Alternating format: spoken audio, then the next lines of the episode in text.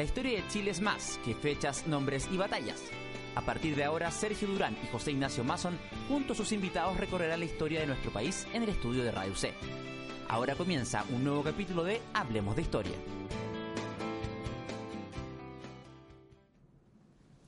¿Qué tal amigos de Radio C? Bienvenidos a un nuevo capítulo de Hablemos de Historia, más de 100 capítulos ya repasados, emitidos. José Ignacio Mason es mi nombre y Sergio Durán, historiador, me acompaña el día de hoy como en tantas otras oportunidades. ¿Cómo estás, Sergio? Hola, ¿qué tal? Muy bien.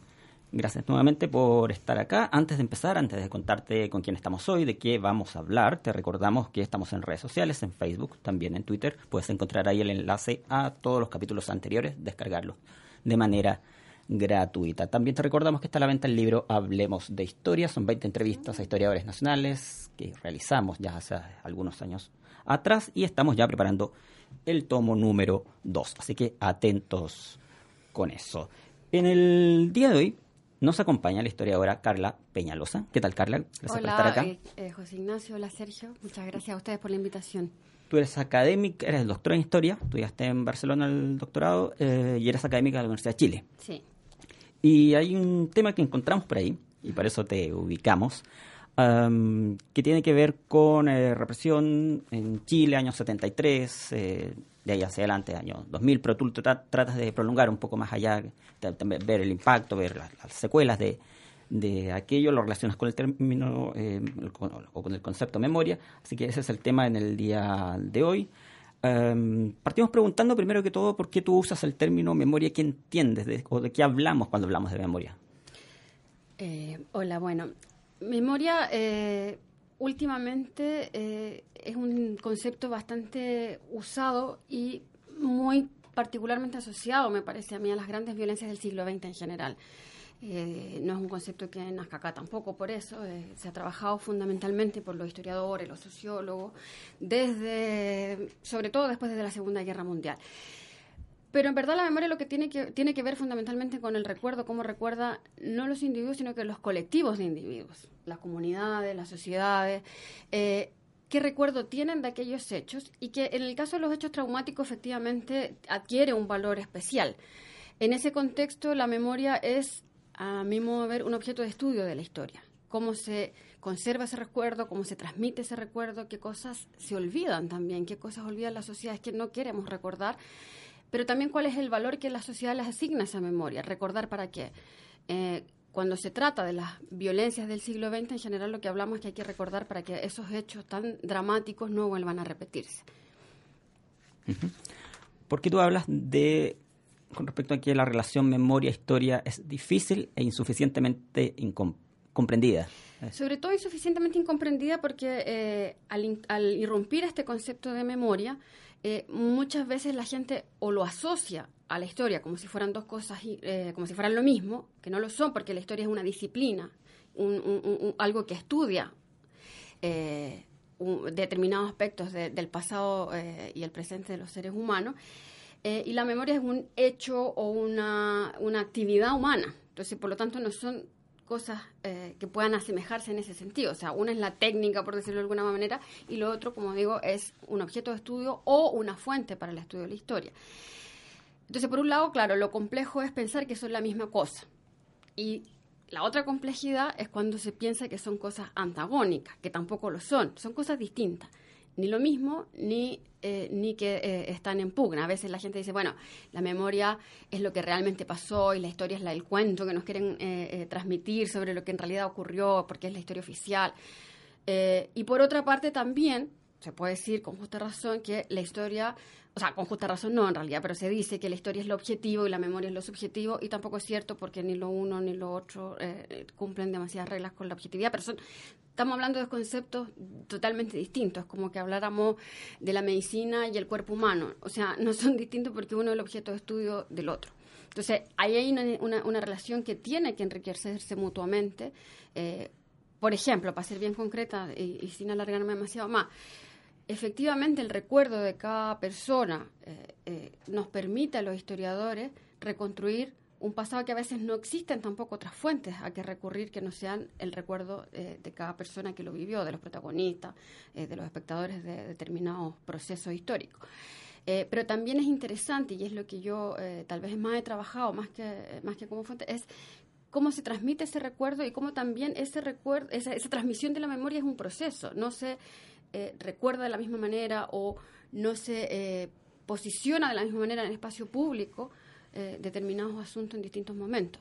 Si hablamos de la dictadura en Chile, no es lo mismo hablarla, transmitir el recuerdo de las víctimas a mediados de la dictadura, recién iniciada la transición o después de la atención de Pinochet en Londres, por decir algo. Y hay otro concepto que tú usas en tu, en tu tesis, esta es tu tesis de, doctorado, después la transformaste en, un libro. Exacto, que ahora es un libro eh, que se los debo porque se los quería traer de regalo, pero ya no me queda ninguno en la casa, eh, pero se los traeré. Usas el término memorias plurales. Sí, bueno, porque evidentemente, como la memoria es libre, por decirlo de alguna manera, o sea, nadie te puede obligar, y esto aquí cito a los teóricos, qué sé yo, decir, Nadie puede obligar, el Estado ni la escuela, te puede obligar a decir usted puede recordar esto o lo otro. Por lo tanto, cada comunidad recuerda los hechos de una determinada manera y no necesariamente coincide con la comunidad del lado, con el país vecino. O sea, evidentemente, por un ejemplo más, más lejano, pues, no es lo mismo lo que uno pueda recordar sobre determinados hechos si está en Estados Unidos, Yugoslavia o Argentina, pero incluso dentro de un mismo país, dentro de una misma sociedad, y no es necesario buscar mucho para entender que no todos recordamos lo mismo sobre lo que ocurrió en dictadura o lo que ocurrió durante la Unidad Popular, o, porque todos lo vivimos también de manera distinta. Eh, y ahí vuelvo en todo caso, porque me importa, a la relación con la historia. Recordar de distinta manera no significa que haya distintas historias. La historia tiene que preocuparse justamente de reconstruir esa historia bajo las evidencias, diría Hosbon, pero en el caso de las memorias, cada cual recuerda lo que recuerda. Esta es una actividad que no tiene mucho que ver con la racionalidad, de hecho es súper subjetiva. Eh, y lo que va cambiando es las posibilidades de instalarse en el espacio público eh, esas memorias y esa es, esa es la pugna permanente. Eh, Carla, tu tesis lleva por título Memorias de la vida y la muerte de la represión a la justicia en Chile 1973-1990, que me llama la atención el mismo arco cronológico que el Museo de la Memoria. lo que, algo nos está diciendo eso, hay una cuestión de la memoria ahí. Em, así todo, eh, tu tesis parte algo más atrás, según lo que pudimos eh, captar, y hay algo de un contexto previo que tiene que ver con lo que se ha denominado la, para la política chilena en la era de los proyectos globales y para los largos 60 y también la Guerra Fría. ¿Te parece si hacemos un poco de contexto para ir eh, aclarando cómo es que entramos a esta cuestión de la memoria o batalla de la memoria? Eh, ya, eh, grande tu pregunta, no sé si tenemos tiempo. Tenemos tiempo. Sí, no te preocupes. es que tal vez referirme muy brevemente a una cosa como metodológica, supongo que este programa también lo escucha gente que estudia historia y yo soy profe, entonces tengo esa debilidad. Eh, las tesis no son lo mismo que los libros y de hecho eh, tiene, si bien el material es el mismo, la tesis, entre otras cosas, tiene ese contexto, claro, para tratar de entender, eh, cuando tú lo decías, no, no es para justificar, eh, pero en este caso el golpe de Estado como un, ha sido un debate muy complejo, que ya me referiré a ello, para tratar de entender, y además piensa tú que yo la tesis la hice en una universidad catalana, o sea, había que empezar a contar de cero o más o menos de cero. De hecho, mi profesora ya me acuerdo que me había dicho que a partir de los años 60 y dije, no, la historia de Chile, eh, del último, la historia reciente de Chile no se puede entender si no empezamos con el Frente Popular en el año 38. Entonces me fui más para atrás. Que sea. Y eso en, el libro, de hecho, lo saco. Ese contexto histórico no está en, la, en el libro. Ahora bien, eh, en relación a tu pregunta, bueno, en la tesis, claro, yo hablo de la represión del 73 al 90 porque efectivamente es la época del terrorismo de Estado, o sea, el ejercicio de la violencia en contra los chilenos eh, desde el Estado, o sea, violación a los derechos humanos. Estamos claros que además cuando hablamos de violaciones de derechos humanos eh, nos referimos a eso.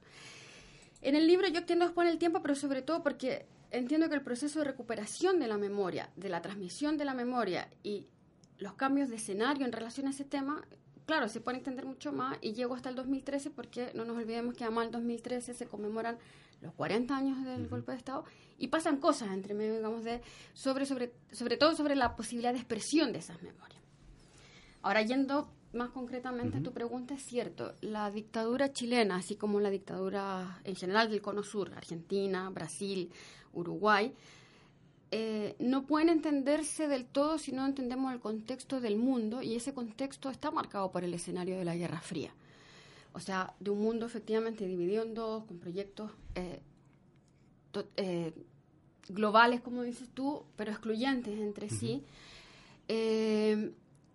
y donde a nosotros nos toca estar de un lado del mundo en que justamente, en, nuestro caso, el proyecto de la Unidad Popular no calzaba. O sea, nosotros estamos geopolíticamente hablando, en, el ámbito occidental, en el ámbito del capitalismo, y en ese sentido, el triunfo de la unidad popular para Estados Unidos representa una amenaza incluso mayor que la revolución cubana, porque es una forma de decir, se puede construir el socialismo, pero además de manera democrática. O sea, ni siquiera puede desprestigiarlo por el uso de la violencia, etcétera. Entonces, de hecho, eh, eh, hay conversaciones eh, que bueno, que son tan a disposición de todo el mundo porque son los archivos desclasificados de la ciudad, entre el gobierno norteamericano dice, esto es mucho peor. Eh, y en ese contexto tenemos que entender el boicot de Estados Unidos a, eh, al, al, gobierno de la Unión Popular, por supuesto en alianza con los actores internos, porque si no tampoco eh, se, entendería la derrota de la Unión Popular si no hubiese habido opositores dentro de Chile, pero hay un apoyo eh, ya sabido, probado de Estados Unidos eh, y fundamentalmente eh, a la hora de boicotear la economía ah, en el, en, el, proceso de, del gobierno de la Unidad Popular para que fracase. Entonces, en ese contexto surgen todas las dictaduras de la doctrina de seguridad nacional que también van a operar primero en Brasil el 64, 73 en Uruguay, después nosotros, después Argentina el 76. Dije 73 o 76, no sé. Em, no sé si alcanzo a responderte algo. sí, sí. Em, mencionaste algo que me parece súper relevante, que tiene que ver con la, importancia de tener en cuenta los matices y la autonomía de los, de los actores locales, porque de otra manera uno podría eh, caer en interpretar mecánicamente como derecha representa a Estados Unidos, izquierda representa a la Unión Soviética. Sin embargo, una de las razones, uno de los problemas que tuvo la Unidad Popular es que en su seno también cobijaba eh, grandes diferencias. Eh, ¿Qué están proponiendo los distintos actores políticos en la antesala del 73?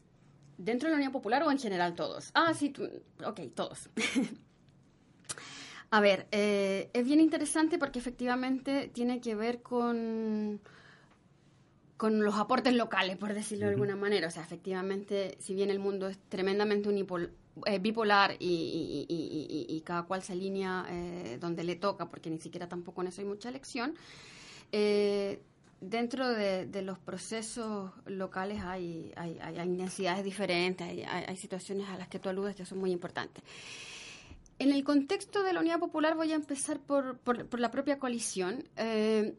bueno, una de las cosas que más recurrentemente se dice es que el Partido Comunista Chileno, por ejemplo, era un partido muy pro-soviético eh, por lo tanto, eh, bueno, incluso se decía en la época que si llovía en Santiago, si llovía en Moscú, sacaban paraguas acá en Santiago.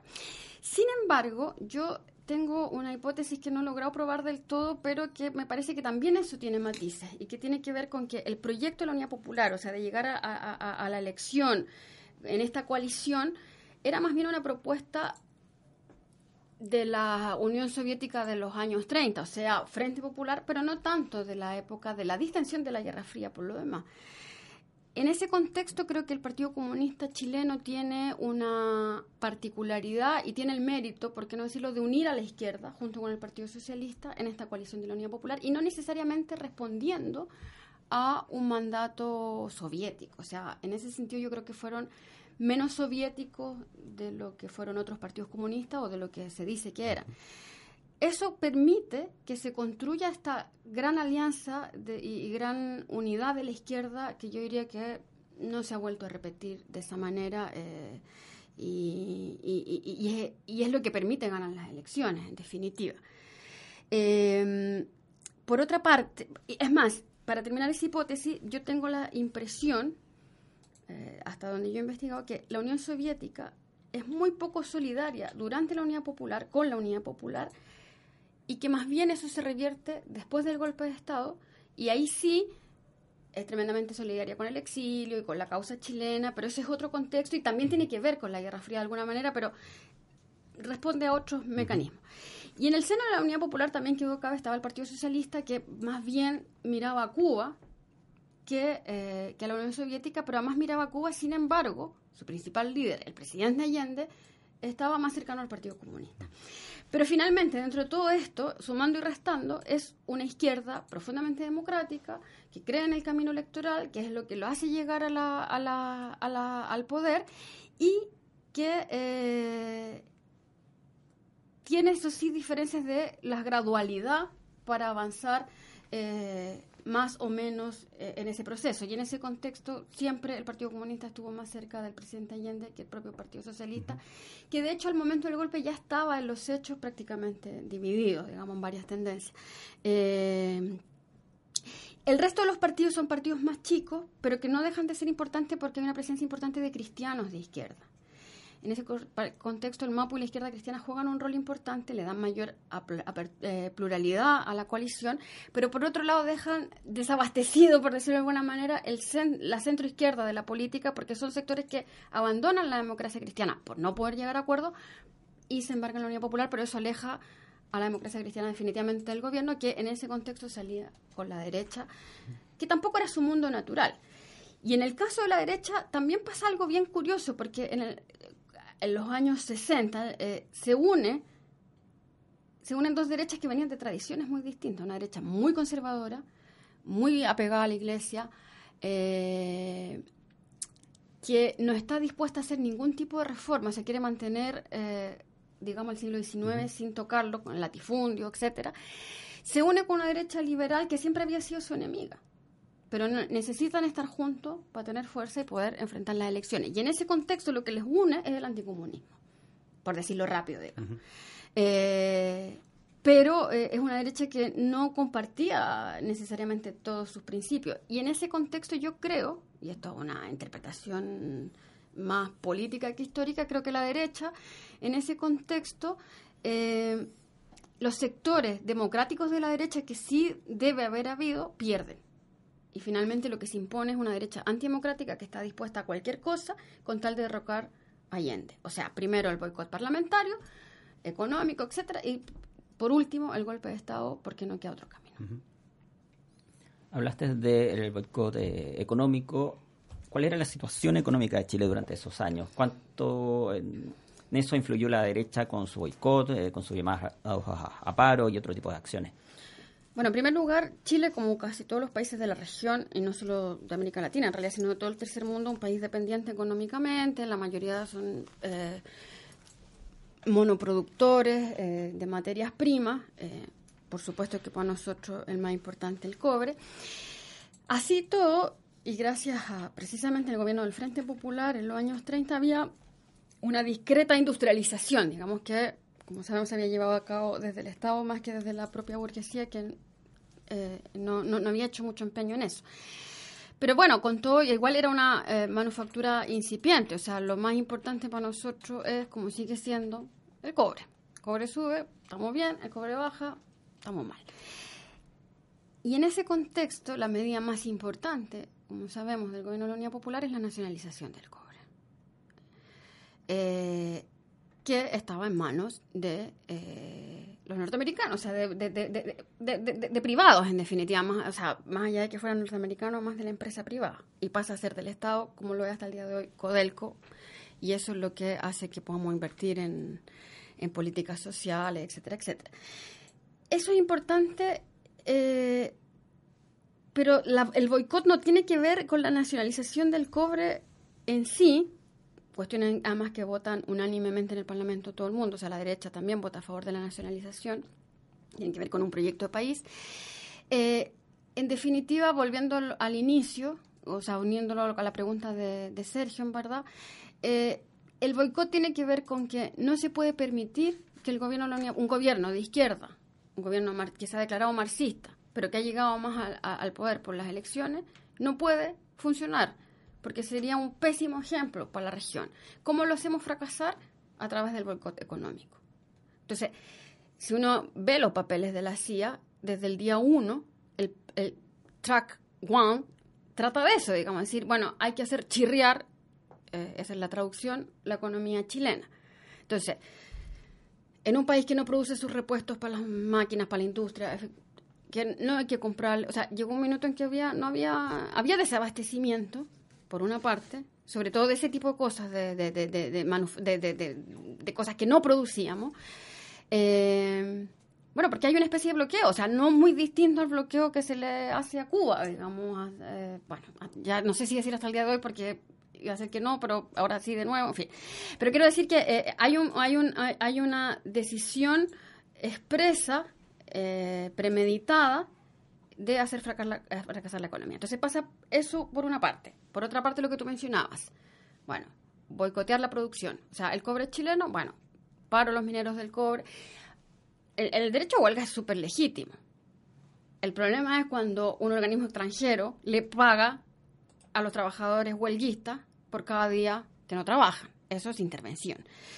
Eh, y en tercer lugar, lo del desabastecimiento, que creo que a propósito de la memoria, una de las cosas que más queda eh, como, como, como en el recuerdo y en la sensación de lo que fue la Unidad Popular, las colas, el desabastecimiento, bueno, eso tiene que ver con varios asuntos eh, y uno de ellos también es el boicot, es decir, escondamos los productos, no vendamos, eh, para que haya mercado negro, para que suban las cosas, etcétera, etcétera.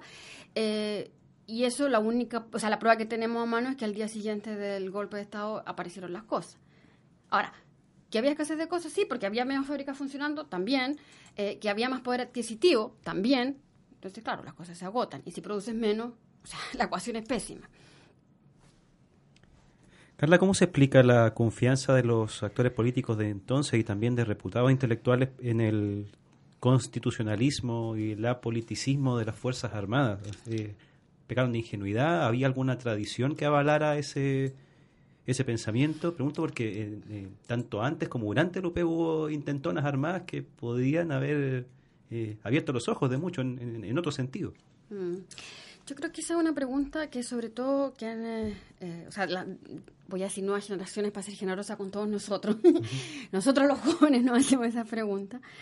Eh, porque nos cuesta pensarlo, digamos. Eh, yo creo que son varios factores. Yo creo que efectivamente la gente en general eh, sí tenía confianza en sus Fuerzas Armadas por una tradición basada en mitos y en hechos reales. Un hecho real, bueno, comparado con el resto de América Latina, claro, nuestros militares eran bastante constitucionalistas, bastante apegados a la ley, o sea, si comparamos con Argentina, con Bolivia, en fin, o sea, donde hasta el día de hoy, por ejemplo, en Argentina, sobre la dictadura del 76 se habla de la última dictadura, para diferenciarla de otra, eso jamás se nos ocurriría plantearlo acá, aun cuando ya había intervenciones militares, que no es por eh, menospreciarlas, pero son menores incluso habiendo perseguido gente y todo, pero la dimensión en todo sentido, política, represiva, eh, la pretensión fundacional de, esta, eh, de la dictadura, eh, de la dictadura, digamos,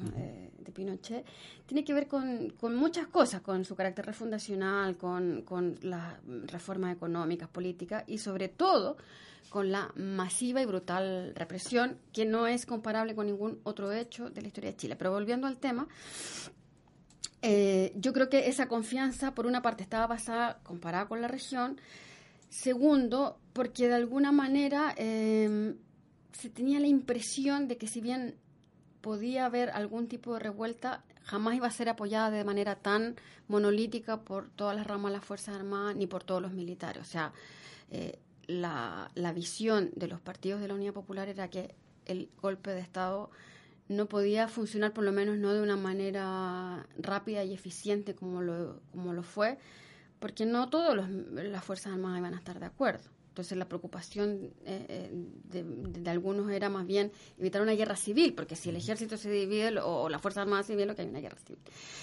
Pero yo creo también, y ahora más apuntando todavía más a tu pregunta, es que yo creo que había una necesidad de creer que las Fuerzas Armadas eran constitucionales, iban a estar apegadas a la ley, eh, porque si no, ¿en qué ibas a creer? O sea, quiero decir que más, más, más era mejor pensar eh, que, el que, la crisis política instalada eh, por algunos actores se podía resolver de una manera razonable. O sea, nadie en su sano juicio habría pensado que iba a ocurrir lo que ocurrió.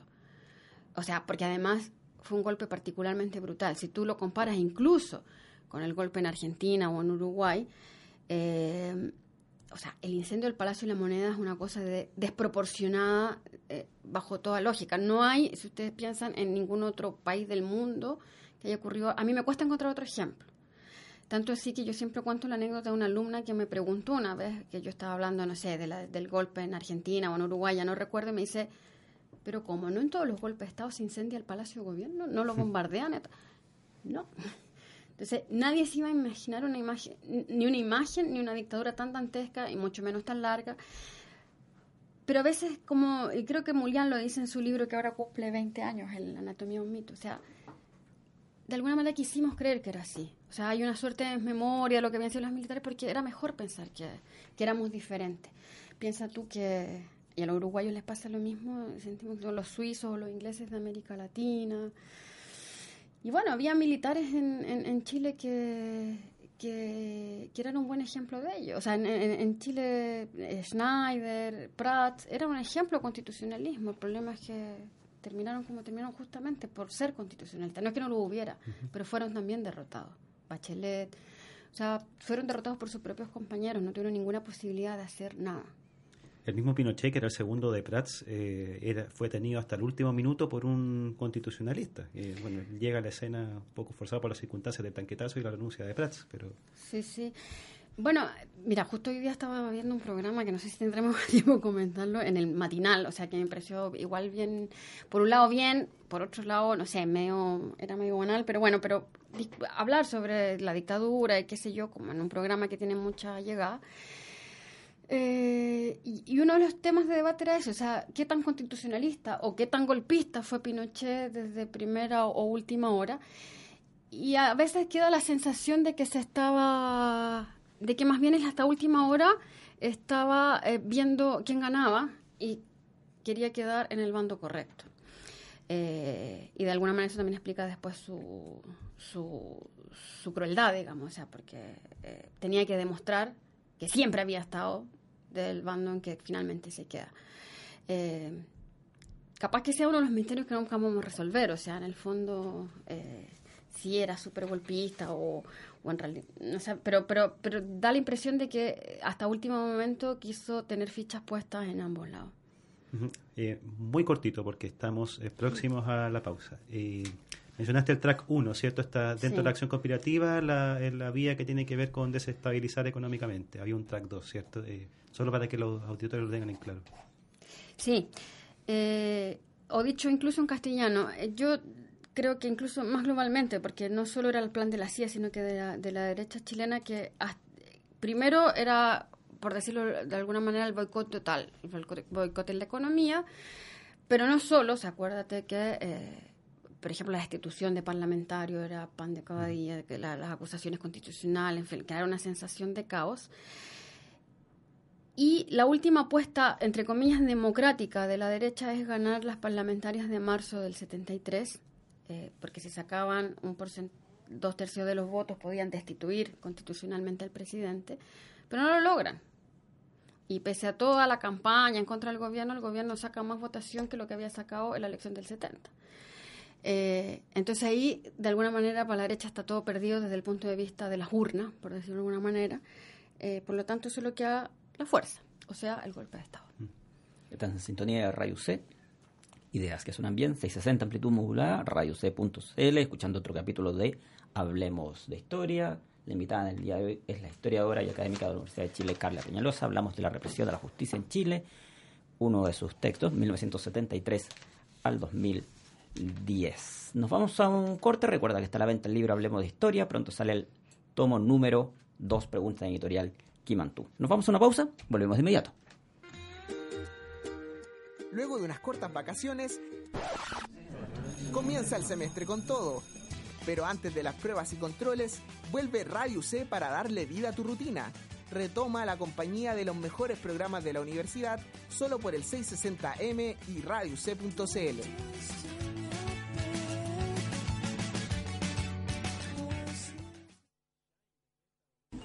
Se inicia el cierre de puertas. Dale un giro a tu rutina y comienza tu semestre en compañía de Radio C. De lunes a viernes, la UC se toma la sintonía por el 660M y radioc.cl.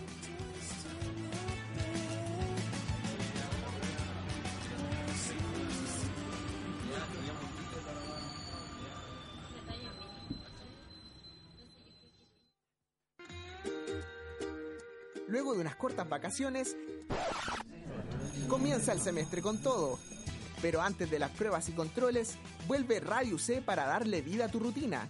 Retoma la compañía de los mejores programas de la universidad solo por el 660M y radioc.cl.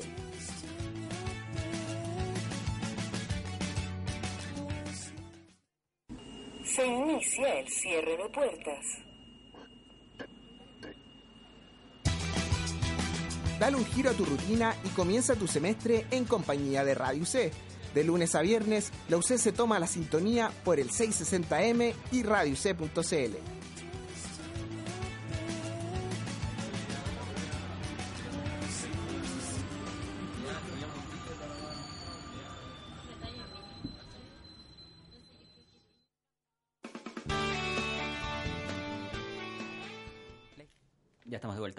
Radio C, ideas que suenan bien. Otro capítulo de Hablemos de Historia. Conversamos hoy con la historiadora académica también de la Universidad de Chile, Carla Peñalosa. Sergio Ura me acompaña en la conducción como cada semana. Recuerda que puedes seguirnos en redes sociales, en Facebook, también en Twitter.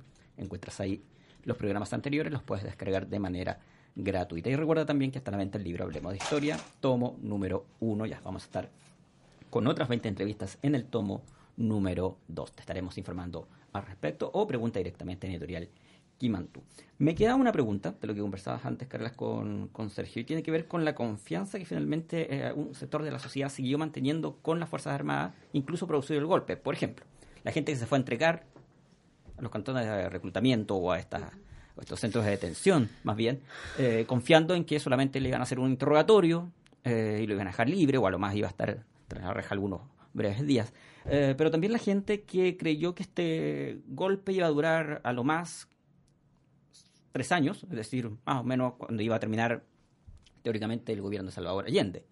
A pesar del golpe, seguía esa confianza, tanto de gente de izquierda como de centro, llamémoslo así. Mm. Sí, estaba pensando, no lo había pensado nunca así, eh, en hacer la pregunta al revés. Eh, ¿Qué pasó para que las Fuerzas Armadas actuaran de esa manera en circunstancias que aparentemente no lo habían hecho hasta entonces y por eso la gente confiaba en ellos? O sea, a propósito de la pregunta que tú haces, tampoco es que fueran todo un mundo tan ingenuo o qué sé yo, pero se fue a entregar porque, bueno, quería aclarar, fueron llamados en un bando, muchos. Eh, y el que nada hace, nada tema, entonces fue, y esa gente estuvo presa, eh, fue torturada. Entonces, ¿en qué minutos son las Fuerzas Armadas las que rompen ese pacto con la sociedad? Y que es fuerte la palabra, pero en el fondo traicionan la confianza eh, de la sociedad chilena que pensaba que incluso siendo, eh, no digo enemigos porque no me gusta esa palabra, pero aún pensando distinto, porque supone que las Fuerzas Armadas no, no tienen un pensamiento, sino que representan a la sociedad, pero aun cuando pudiesen haber sido adversarios, incluso tú a los adversarios los respetas y les tienes lealtad. Nadie nunca había pensado que en Chile se iba a detener personas, se les iba a torturar, se les iba a hacer desaparecer. O sea, ¿por qué tendríamos que habernos imaginado que algo así iba a pasar en Chile? Digo, además en un contexto, porque a veces también se nos olvida decir, bueno, lo que había pasado en otros países, no. Ni siquiera en la dictadura brasilera fue tan brutal desde el punto de vista represivo como la dictadura chilena. Y- y de alguna manera la dictadura chilena inaugura el concepto y el y los tremendos hechos que significa la desaparición forzada de personas. La desaparición de for- forzada de personas había existido en la Alemania nazi, pero incluso en la Alemania nazi era una excepción. Solo para castigos súper ejemplificadores, qué sé yo, con lo brutal que fue. Entonces, de verdad, ¿por qué los chilenos de los años 70 iban a pensar que los militares, las Fuerzas Armadas, iban a hacer eso? Eh, y que se iban a eternizar en el poder si no había ocurrido nunca, pero ni siquiera en otros países había ocurrido. Y de hecho, también para compararlo con la región, ni siquiera eh, en Argentina, en Uruguay o en Brasil tuvieron un proyecto tan eh, profundo de contrarrevolución o, fundacional de una nueva era. O sea, las transformaciones económicas y las transformaciones políticas fueron mucho más profundas en Chile que en cualquier otro lugar producto de la dictadura. Entonces, claro, hay coyunturas que hacen pensar que iba a ser de otra manera. La democracia cristiana eh, pensaba que iban a tener una influencia en este nuevo gobierno porque para eso se habían aliado con la derecha. Entonces la idea era convocar a nuevas elecciones. Ah, entonces podía ir Frey y salía. Pero la verdad es que lo que no analizó nadie en ese escenario es que no eran dictaduras cualquiera, ni del viejo tipo, ni caudillistas, ni sino que eran eh, dictaduras de la doctrina de seguridad nacional, que eso es un proyecto ideológico de mucho más largo alcance, con la influencia de Estados Unidos, donde se habían educado los militares de, la, de todo el continente, y que no estaban para, para resolver un conflicto entre civiles así nomás, sino que para plantear un proyecto social distinto, que tenía que ver con frenar los avances del movimiento social, eh, que tenía que, eh, que instala la idea del enemigo interno, por lo tanto, todo aquel que no piense eh, según la norma, o sea, el capitalismo, por decirlo bien en simple, eh, eh, es considerado un enemigo, aun cuando sea chileno o argentino, o sea, aliado del otro bando. Entonces, por mucha guerra fría que había existido, eh, por mucho que podamos mirar el contexto hacia afuera, la verdad es que la dictadura chilena rompe en muchísimos términos cualquier cosa conocida hasta entonces. Entonces, la verdad es que casi que diría que hay que hacer la pregunta al revés. ¿Qué hace que las Fuerzas Armadas rompan ese pacto con la sociedad civil y hasta qué punto después se puede, si es que se puede recomponer ese pacto. Para reconstruir y para poder hacer tu investigación, tú acudiste informes como el informe Rectin, el de Corporación Nacional de Reparación y Reconciliación y el informe VALEC. En resumen, ¿en qué consisten esos informes? ¿Y cuándo se elaboran? Bueno, eh, sabes que es importante la pregunta porque también uno ve las generaciones más jóvenes eh, y no, lo tienen tan claro y para uno es, son piezas fundamentales en la, en la reconstrucción, por una parte, de la memoria de las víctimas, pero también de la historia de este país, eh, desde la perspectiva más de un reconocimiento oficial desde el Estado al daño causado. El informe RETIC eh, surge como iniciativa del presidente Elwin a inicios de su gobierno. Es una comisión que, recibe las denuncias de todas aquellas personas que fueron asesinadas o hechas desaparecer durante la dictadura. Eh, en esa comisión, y es importante que la muy importante la pregunta que me hace, eh, porque a veces nos olvidamos, en esa comisión estaba todo el mundo invitado a participar y a entregar antecedentes, todos. Las víctimas, distintos sectores de la sociedad, las Fuerzas Armadas. Eh, en un contexto donde todavía la gente tenía mucho miedo, fue a declarar eh, sobre sus familiares. y, esa, y, con esa información, más la información aportada, por ejemplo, con, con organismos de defensa de derechos humanos y fundamentalmente de la Vicaría de la Solidaridad, es que se construye este informe donde se dice, mire, sí, efectivamente el Estado chileno reconoce que estas personas fueron asesinadas o hechas desaparecer, por agentes del Estado. O sea, son gravísimas violaciones a los derechos humanos. Eh, por lo tanto, el Estado más tiene, que tiene una deuda con esta gente, tiene que repararla simbólica y materialmente. El informe ya es una bueno, esta comisión con su resultado emite un informe y ya ese informe es de alguna manera una reparación simbólica porque lo que se está diciendo, esta gente fue asesinada por el Estado eh, sin haber ningún motivo, salvo por sus ideas políticas y eso no es un delito. Eh, entonces con eso de alguna manera estamos desterrando todas aquellas frases que igual todavía permiten decir por algo habrá sido, algo habrán hecho, quizás en que estaban metidos. No. Es un delito, es un crimen de lesa humanidad porque son violaciones a los derechos humanos. Eh, eh, y ese informe también resuelve en una comisión que por lo demás era bastante, muy plural. incluso estaba Gonzalo Vial, representando a los historiadores en circunstancias que había sido ministro de la dictadura y que también, como bien sabemos, había participado en la eh, elaboración o invención, digamos, del plan Z, lo cual es bien grave, digamos, o sea, visto desde hoy es súper cuestionable desde la perspectiva moral. Pero bueno, quiero decir que con esto lo que trataba de hacer el gobierno era hacer una comisión lo suficientemente amplia que no fuera de las víctimas para las víctimas y solo las víctimas. Ahora, en esa comisión las Fuerzas Armadas no solo se negaron a participar y a entregar antecedentes, sino que una vez que salió el informe dijeron, no, nosotros no creemos en esto. No le damos validez. Lo dijo No le vamos, eh, y lo dice Pinochet. Pinochet Sí. eh, en persona, digamos, nosotros no le damos ninguna validez. Sin embargo, no hay ninguna razón ni jurídica ni de ninguna otra especie para decir que eso no es válido. De hecho, eh, a través de los distintos gobiernos sucesivos, eh, desde, el, Ministerio de Justicia, lo que antes era el Programa de Derechos Humanos y ahora el Ministerio, hay causas abiertas por prácticamente la totalidad de las víctimas eh, y nadie ha dicho, no, mira, en realidad no son víctimas. Lamentablemente no todos esos procesos han llegado a fin o no, no ha habido sentencia, pero hay procesos abiertos por todas las víctimas. Eh, y por lo tanto, si uno dice, bueno, ¿cuáles son los pros de ese informe? Bueno, hay un reconocimiento oficial, estas personas son víctimas, hay un reconocimiento. Cosas simbólicas. eh, el Mercurio deja de hablar de presuntos desaparecidos y tiene que empezar a hablar de detenidos desaparecidos. Eh, eso para las víctimas es tremendamente importante. Eh, se construye el memorial del cementerio general, que no tiene que ver solo con que esté el símbolo, sino que además ahí la gente puede, uno, ir a enterrar a sus víctimas cuando aparecieron los cuerpos, que en los 90 aparecieron eh, bastante, hoy mucho menos, porque bueno, como más también sabemos, eh, se exhumaron ilegalmente cuerpos para volver a esconderlo.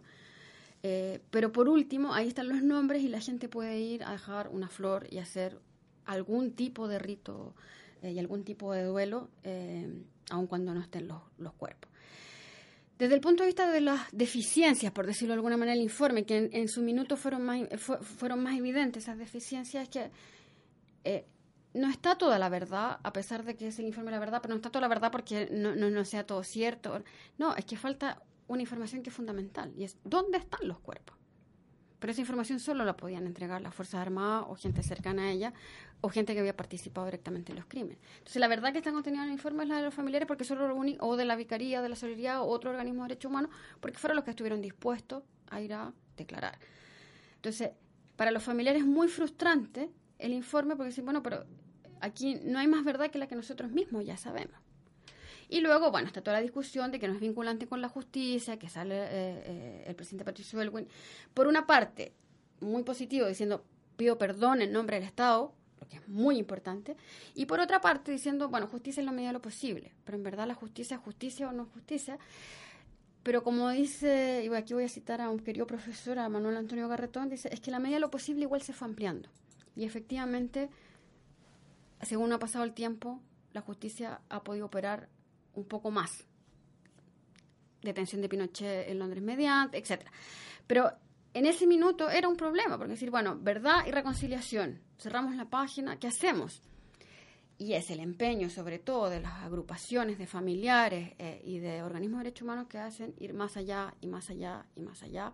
Y entre otras cosas, con- eh, conseguir, por ejemplo, la demanda en España. Y el informe Valech es tremendamente importante también por una cosa que a veces se nos olvida, porque es, una, es un informe sobre sobrevivientes. Es gente que fue víctima de la presión política y la tortura. Muy brevemente decir también que en Chile debe ser uno de los países donde la prisión política fue más numerosa. Eh, por ejemplo, eh, porque además la gente a veces estaba detenida desde muy pocos días a, bueno, a un par de años. En el caso de Uruguay, por ejemplo, se habla de la prisión política prolongada, gente que se pasó toda la dictadura presa, pero en centros reconocidos de prisión. En el caso de Argentina, claro, también hay muchos detenidos, pero en centros clandestinos de detención. Y al principio, en fin. En el caso de Chile, hay de todo un poco. Campos de concentración, centros clandestinos de detención, centros masivos, centros no tan masivos. Por lo tanto, son muchísima la gente que pasó eh, por ese estado y donde además se aplicaba la tortura. O sea, el 90% o 99% de los casos, no recuerdo exactamente la cifra, pero la gran mayoría de quienes estuvieron detenidos fueron torturados. La gracia del informe es que no existe en ningún otro país del mundo un informe que señale a las víctimas de la prisión política y la tortura y que las repare por ello. Sabemos que la reparación es bien Bien exigua, sí. exigua desde el punto de vista material y desde el punto de vista simbólico, bueno, tiene también sus ventajas y, y también, por supuesto, desventajas. No todo el mundo tampoco fue a declarar. y eso también tiene que ver, para volver al tema central, con la memoria. O sea, hay gente que dice, por ejemplo, o sea, porque después de todo lo vivido, gente que no fue a declarar porque dice, bueno, a mí me torturaron un poquito, yo estuve pocos días, no, es que el vecino sí que lo pasó mal. Entonces, esa relativización, o decir, bueno, pero mira, si yo me estaba metiendo en la militancia, entonces yo sabía que me podía pasar. Entonces, la propia, esa idea de no sentirse víctima también es compleja, porque tiene O que ver gente como que definitivamente quiere olvidarlo. que bueno, y no, no volver gente- porque para a ir a la a, para salir al informe mentalmente. Bailech había que ir, declarar y contar todo lo que te habían hecho. Y mucha gente no le ha contado ni siquiera a su familia. Es más, mucha gente que sí declaró al informe Bailech tampoco le ha contado a su familia. Es un fenómeno que además desde el punto de vista de la psicología social está súper estudiado y es eh, tremendamente complejo. O sea, a nadie le gusta revivir eh, la tortura y hay un componente también ahí de género, la tortura sexual, por ejemplo, o sea, es tremendo. Pero bueno, ese informe tiene ese mérito, pero así todo, por ejemplo, claro, lo- los especialistas esperaban que fueran a declarar unas 60.000 personas y son 30 y algo mil. O sea, hay mucha gente que no fue capaz, por distintas razones, y muy entendible, de ir a declarar. Tú mencionaste que eh, no hubo colaboración de parte de las Fuerzas Armadas, carabineros otros estamentos. Eh, o más allá, yo recuerdo la mesa de diálogo, muchos analistas dijeron, bueno, lo que se contó en la mesa de diálogo eh, fue lo mismo contarle lo mismo los familiares detenidos desaparecidos, pero de distintas formas, es decir, no, no había ningún aporte. Según tu investigación, eh, ¿hay información, tiene información las Fuerzas Armadas? Porque las Fuerzas Armadas y otros organismos eh, acostumbran a decir, y también quienes las defienden, eh, que esto no fue algo planificado, que no hubo algo detallado, que no hubo un plan y por lo tanto hubo eh, pequeño, no sé si pequeño, pero al- algunos, o varios, muchos, como uno lo quiera denominar, eh, agentes del Estado, eh, militares, civiles, en fin, que de acuerdo a sus propios intereses y maldad también, se dedicó a torturar o a ejecutar, pero no había un plan de Estado, menos de gobierno. Y por lo tanto, no hay archivos donde se diga los detenidos fueron tales personas, los torturados estos, los eh, asesinados estos otros. Tenemos tiempo, ¿verdad? a ver, me, me interesa mucho este tema eh, y creo que es una de las cosas que más me he dedicado a estudiar. eh, el- y que para eso sirven los informes, porque, ojo, dicho sea de paso, eh, desde el plano disciplinar, el informe RETE y el informe VALIS son tremendas herramientas para trabajarlos como fuente para el estudio de la historia de la dictadura. Eh, la dictadura, y eso también lo dice el informe RETE y lo dice el informe Valech, pero también lo dice cualquier estudio, eh, operó de una manera totalmente planificada, centralizada, eh, y voy a dar solo algunos ejemplos de cómo eso funcionó así. Eh, en primer lugar, am, bueno, primero porque los centros de detención masivos, como el Estadio Nacional, el Estadio Chile, hoy día Víctor Jara, estaban disponibles el 11 en la tarde. O sea, a ver, eh, nadie se le ocurre espontáneamente algo así. Eh, y de llamar a los detenidos, etcétera, etcétera. La gente que cayó detenida en la moneda, o sea, que saliendo de la moneda, eh, cuando el presidente Allende le dice, por favor, dejen, yo, salgamos todos, yo me quedo al final, en fin, esa escena que de alguna manera todos conocemos, y le dice a todos sus colaboradores, a la gente del GAP y a, sus asesores que salgan, de todos los que salen, las Fuerzas Armadas y los militares que estaban en la puerta, y esto además lo digo no solo con conocimiento de causa, el viernes, si no me equivoco, salió el fallo la justicia y como pocas veces además salió publicado en, la edición electrónica de- del Mercurio, digamos, o sea, están en mol. La gente que sale la moneda, de los 70 más o menos que estaban, eligen más o menos a 20 y se los llevan al regimiento Tacna. De esos, un grupo se lo llevan a Peldehue. 40 años después aparecen los restos en el Fuerte Artiaga que está dentro de Peldehue. Y eran los asesores más cercanos y más importantes del presidente Allende. O sea, que eso no estuviera planificado y además que no se hayan entregado los restos en su minuto. A ver, a mí no se me ocurre que alguien espontáneamente pueda decir vamos a agarrar a los asesores más importantes en el bombardeo del Palacio de la Moneda y los vamos a hacer desaparecer y no le vamos a entregar los cadáveres a la familia para que nunca sepan dónde están. Primero. Segundo, si uno analiza las cifras, y aunque suene tétrico, yo me he dedicado mucho a eso, si uno analiza, por ejemplo, las cifras, a esta altura yo casi puedo asegurar que más de la mitad de las víctimas de la dictadura eran militantes de partidos políticos de la Unidad Popular. O sea, eso no puede ser que responda a un exceso. Por poner algunos ejemplos. En 1973, que esos tres meses son los de mayor número de víctimas, Pero luego las cifras de las víctimas van disminuyendo porque la represión se hace mucho más selectiva. 74, 75, 76 de para adelante. El 74, casi todas las víctimas son militantes del MIR. El 75, prácticamente todas las víctimas son militantes del Partido Socialista. Y el año 76, prácticamente todas las víctimas son del Partido Comunista. Y eso requiere planificación. es que además no son cualquier militante del MIR, ni del Partido No Socialista, ni del Partido Comunista, sino que son las direcciones de los tres partidos. O sea, el, el 76, cuando uno más puede decir, bueno, ya el país estaba como tranquilo, qué sé yo, ya eran tres años después del golpe, desaparecen dos direcciones seguidas del Comité Central del Partido Comunista. Entonces, la verdad, la verdad es que es muy difícil pensar que eso fue un exceso, que fue espontáneo. Y un último ejemplo. El año 74, Manuel Contreras envía un oficio donde invita a los militares de Argentina, Uruguay, me imagino que Brasil, y no tengo el documento acá, pero a los países que van a conformar el Plan Cóndor. Los invita a una reunión en Santiago para conformar esta organización eh, que es una asociación ilícita para matar y que permite hacer mucho más eficiente la represión, porque hace que si hay un chileno perseguido por la DINA en Chile, pero si está en Argentina, lo puede detener la policía, como ocurrió, hay más de 60 chilenos detenidos desaparecidos en Argentina. Eh, la mayoría de los uruguayos detenidos y desaparecidos fueron desaparecidos en Argentina. Y así. Entonces, eso no es planificado. Y además de manera transnacional. Bien, En, en tu tesis usas eh, para titular un subcapítulo el concepto de archivos del sufrimiento. Mm. Eh, ¿Cuáles son estos archivos y por qué te refieres a ellos así? Es importante esa pregunta porque además me permite completar la anterior. Eh, precisamente, bueno, ese es un, un- un- un nombre que no se me ocurrió a mí, así que voy a dar los créditos, pero empieza más atrás la historia. Eh, Hannah Arendt, que se dedicó a filósofa que se dedicó a estudiar eh, los crímenes del nazismo, habla de los archivos del horror, es decir, todos aquellos vestigios que deja el nazismo sobre los crímenes cometidos.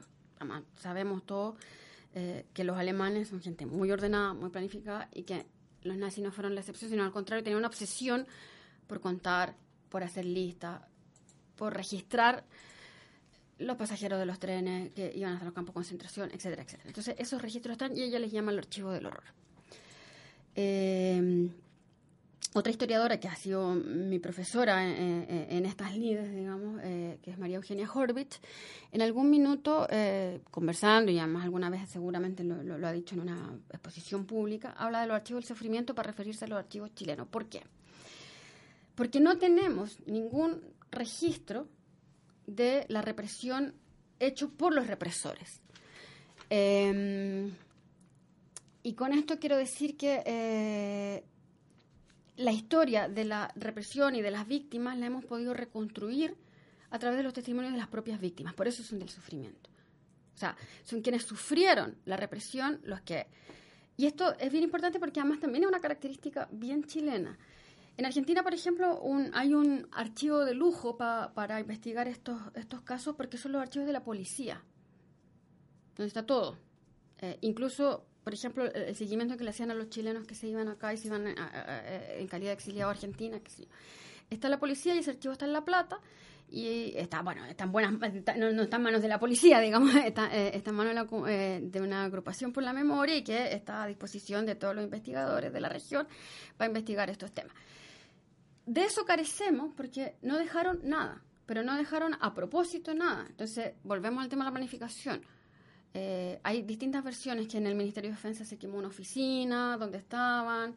Eh, hace unos días, si no me equivoco, eh, un juez presentó una querella porque eh, se destruyeron archivos de la CNI. En fin, no dejaron huellas.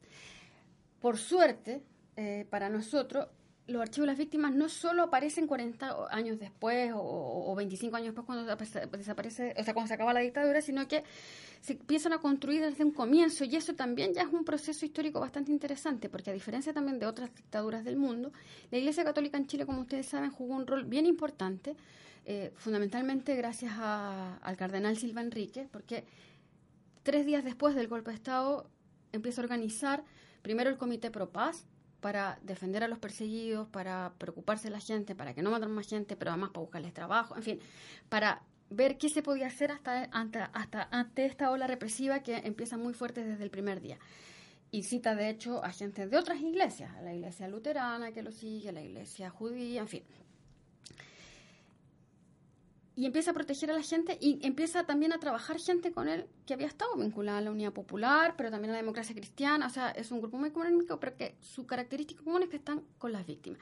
Entonces la gente va a hacer ahí sus denuncias. Me pasó esto, me pasó lo otro. Y empiezan a construir un registro. Todos vimos los archivos del Cardenal. Y es eso. O sea, empieza a construirse un archivo con lo que las víctimas denuncian sobre lo que les está pasando o los familiares de las víctimas. Mi, marido fue detenido y nunca más lo volví a ver, no sé dónde está, no está detenido en ninguna parte. Bueno, ponemos una vez corpus, ponemos un recurso, todo eso está. Eh, después se transforma en Vicaría de la Solidaridad porque Pinochet la disuelve, o sea, quiere disolver el Comité Pro Paz. La figura que encuentran dentro de la iglesia es esto, que no lo puede tocar la dictadura ni nadie porque es un organismo de la iglesia. Y se sigue con esto, tanto así ojo, que a fines de la dictadura, el año 87, si no me equivoco, el fiscal Torres, eh, que, sabemos quién es el fiscal Torres, eh, en algún minuto aprovecha alguna excusa para un caso judicial para decir tenemos que incautar los archivos de la vicaría. Y la vicaría dice no, no, porque van a desaparecer, pero sobre todo porque además la, información que estaba ahí también era muy delicada, privada, en fin. De hecho, no todos los archivos de la Vicaría al día de hoy se pueden consultar porque son cosas muy íntimas de las víctimas, lo que estábamos hablando recién, o sea, cómo me torturaron, qué me hicieron, no tiene por qué estar expuesto sin el consentimiento de las víctimas. Bueno, pero era tan peligrosa esa información que eh, eh, el fiscal Torres quiere hacerse de esos archivos. No, no vamos a contar detalles, pero finalmente la iglesia y la vicaría logran esconderlo y salvar los archivos. Eh, y por eso tenemos la información que tenemos. Y gran parte de esa información sirvió entonces para construir los informes, pero también para la judicialización de los procesos. Entonces, hoy día tenemos una nueva fuente que son los, la justicia, pero también muchas de las pruebas aportadas tienen que ver con, con, los antecedentes recopilados por la Vicaría, porque de la Fuerza Armada no tenemos, no han querido entregar, muy poca gente ha hablado eh, tenemos el caso del caso quemado, por ejemplo, ese concripto que quiso hablar, pero en general no han querido hablar porque no han roto los pactos de silencio. Y ese es el pacto de silencio que hay que romper. De quienes participaron, digan dónde están los cuerpos, digan... Eh, hay, unos pocos que lo han hecho, pero ha sido, eh, ha sido inmensamente útil eh, la información que han entregado. En uno de los tiempos, sí. que nos fue volando, aprendimos mucho sobre esta parte de la historia de Chile. Cuéntanos, Carla, em, documentales, eh, ensayos, libros, ¿dónde más podemos, o archivos que estén disponibles para investigar más sobre este tema? Ok, eh, primero decir que a veces es un lugar común decir, ay, hay tanto sobre este tema, eh, y fíjate que por lo menos desde el punto de vista historiográfico, hay poco. Lo que sí hay son muchos testimonios pero que están esperando ser investigados por los historiadores. Y pasado este anuncio, voy a lo que me preguntas concretamente. Eh, yo soy una fanática de los documentales, me parece que son muy importantes, aportan mucho y creo que han hecho un trabajo eh, de difusión mucho más importante que lo que hecho los historiadores u otros investigadores. Eh, para mí uno de los favoritos, y no solo por hacerle propaganda a su director, que encuentro que es muy bueno, es La ciudad de los fotógrafos. El otro que a mí me gusta mucho es Nostalgia de la Luz, de Patricio Guzmán. Va, El Ciudad de los Fotógrafos de Sebastián Moreno. Nostalgia de la Luz, eh, de Patricio Guzmán. Eh, y ahí tienes dos generaciones distintas hablando. Eh, por lo tanto, miran el tema también de distintas maneras y eso es muy interesante. son mis favoritos. Ya voy a acordar de otro. bueno, los archivos del Cardenal está muy bien. La serie de los 80 también está muy bien, hay que decirlo. Eh, hay otros documentales, bueno, Sebastián Moreno tiene uno también sobre la vicaría que se llama Veas Corpus y un último que todavía me parece que no está, lo dieron mucho en los cines, pero ahora no sé dónde lo están dando, que es Guerrero, que también es muy útil porque también tiene una mirada muy generacional eh, bastante interesante. Otro que a mí me gusta mucho es el de Carmen Luz Parot, Estadio Nacional, eh, que para entender cómo fue y cómo operó ese campo de concentración en particular, es bien importante, eh, tiene una documentación increíble, eh, eh, vale mucho la pena también verlo. A ver cuál se me escapa. Y estoy siendo poco generosa con los libros. Un Mira, libro, porque se nos va el tiempo. Bueno, Carmen Herz, eh, las memorias de Carmen Herz me parecen que son muy interesantes porque habla también del trabajo de la viquería, pero también desde el punto de vista de las víctimas. Me parece que puede ser un aporte bien importante. No hay más tiempo.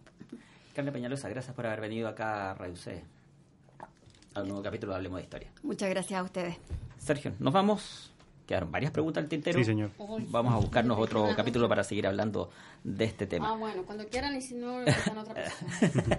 Estaremos Que hable en menos. contacto. No, por favor, que hable más.